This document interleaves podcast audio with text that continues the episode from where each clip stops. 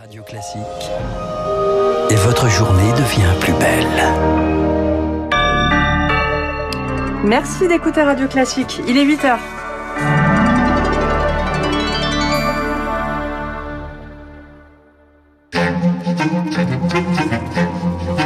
7h30, 9h, la matinale de Radio Classique avec Guillaume Durand.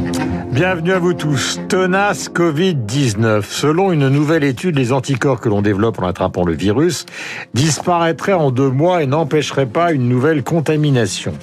Document rare à venir dans ce journal. Nous avons pu joindre par téléphone des manifestants en Birmanie une semaine après le coup d'État militaire. Ils descendent par dizaines de milliers dans les rues pour réclamer la libération d'Aung San Suu Kyi. Et puis à la fin de ce journal, nous serons en direct avec Mélina, avec le président ou le vice-président de la Fondation pour la sauvegarde et le développement du domaine de Chantilly, Christophe Tardieu. On parlera avec lui de la réouverture possible des musées. C'est une nécessité pour le château qui est au bord de la faillite. Et puis nous reviendrons évidemment sur le décès hier et la disparition du regretté Jean-Claude Carrière. Il est pile 8 heures sur notre antenne. Voici Mélina. Radio classique. Question qu'on pose depuis le début de cette épidémie de la Covid-19. Pélina, est-ce qu'on est définitivement immunisé lorsqu'on a attrapé le virus? Alors, on est a priori en partie immunisé, mais visiblement pas pour longtemps. C'est ce que révèle une nouvelle étude de la Sorbonne, l'INSERM, l'hôpital de la Pitié-Salpêtrière et l'Institut Pasteur, menée sur une trentaine de professionnels de santé. Les anticorps qu'ils avaient développés au moment de la maladie ont diminué rapidement et n'ont pas forcément empêché une nouvelle contamination. Laura deux mois après les premiers symptômes, les anticorps baissent rapidement jusqu'à disparaître complètement dans certains cas.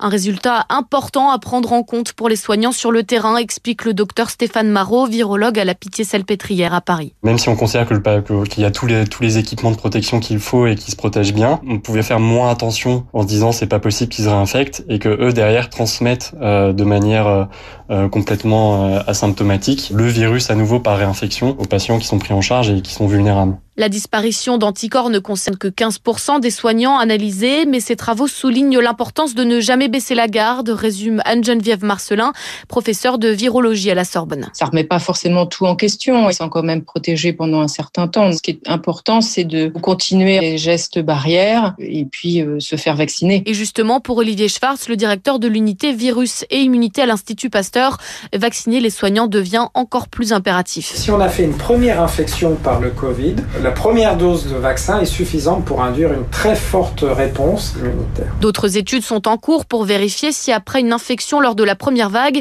les anticorps protègent aussi des variants sud-africains ou britanniques. Et ce sont ces variants justement qui inquiètent tout particulièrement le chef de l'infectiologie de l'hôpital Tenon à Paris, Gilles Pialou, dans les colonnes du Parisien.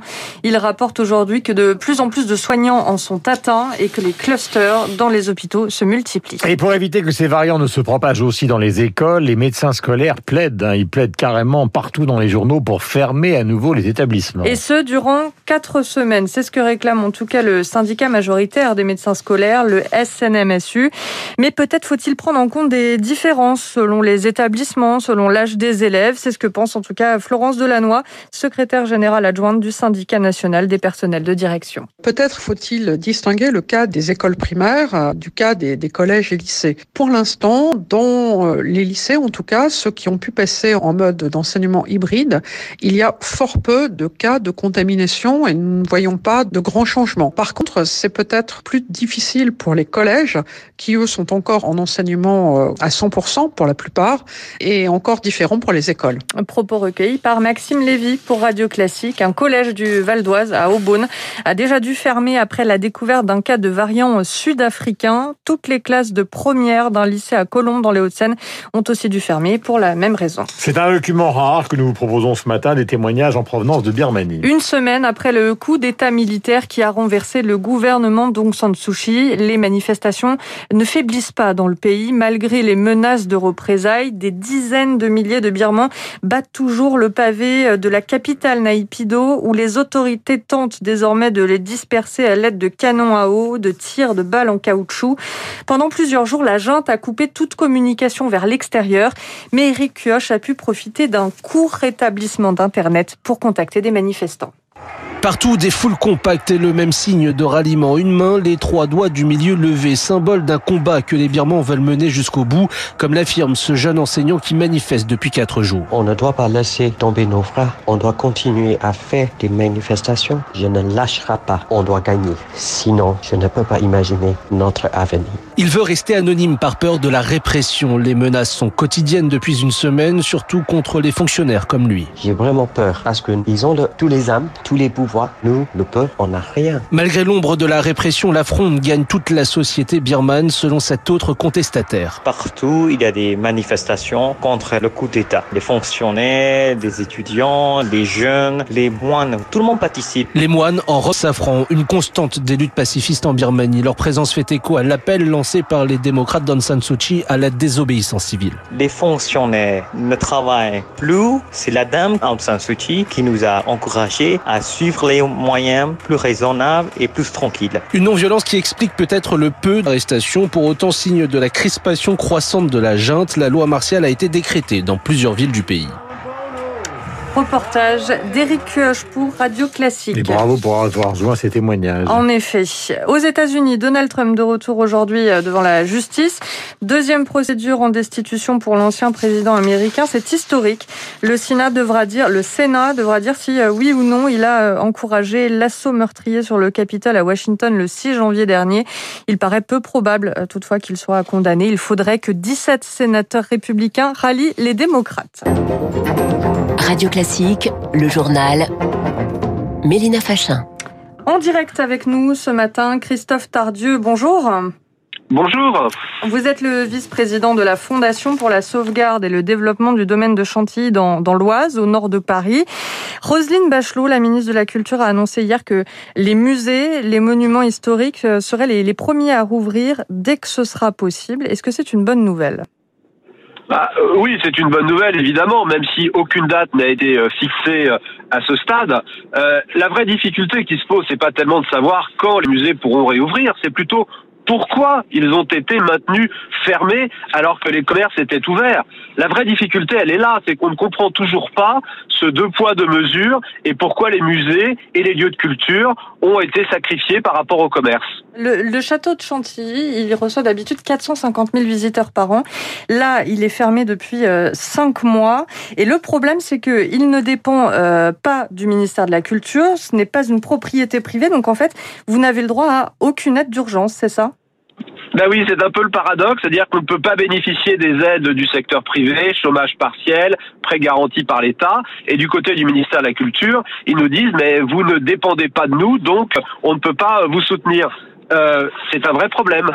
Et donc c'est pour ça que là vous réclamez l'aide de l'État bah, le président de la République est le protecteur de l'Institut, qui est le propriétaire de Chantilly.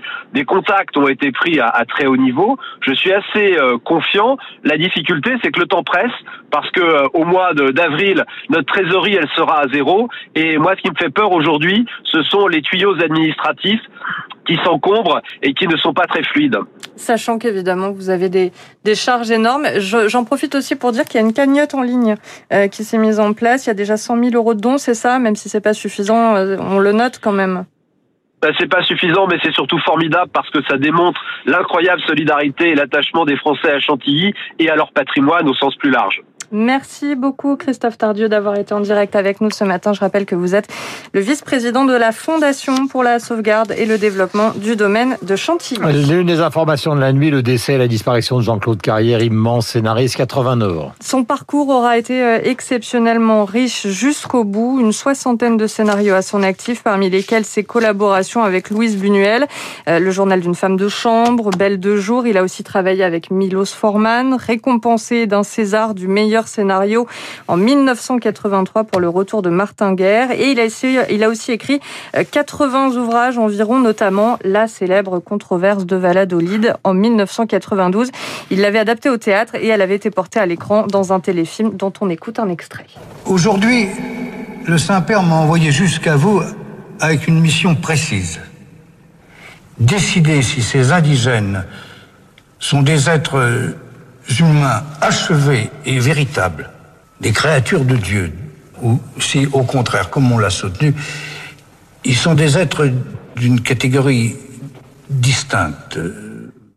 Aurez reconnu, Guillaume, la scène de début de la controverse de Valladolid où euh, le représentant du pape pose la question qui sera ensuite euh, développée tout au long de l'œuvre. Voilà, réussite totale, euh, comme le très nombreux film évidemment de Jean-Claude Carrière. Nous rendrons hommage. Nous en parlons tout à l'heure avec Christophe Barbier qui adore le théâtre parce que vous vous souvenez que pendant pratiquement ben, 30 ans, 34, peut-être 34 années, il a travaillé avec Peter Brook dans le domaine du théâtre. Je parle même pas, évidemment, des nombreux scénarios que nous avons évoqués tout à l'heure dans le journal imprévisible de Renaud Blanc.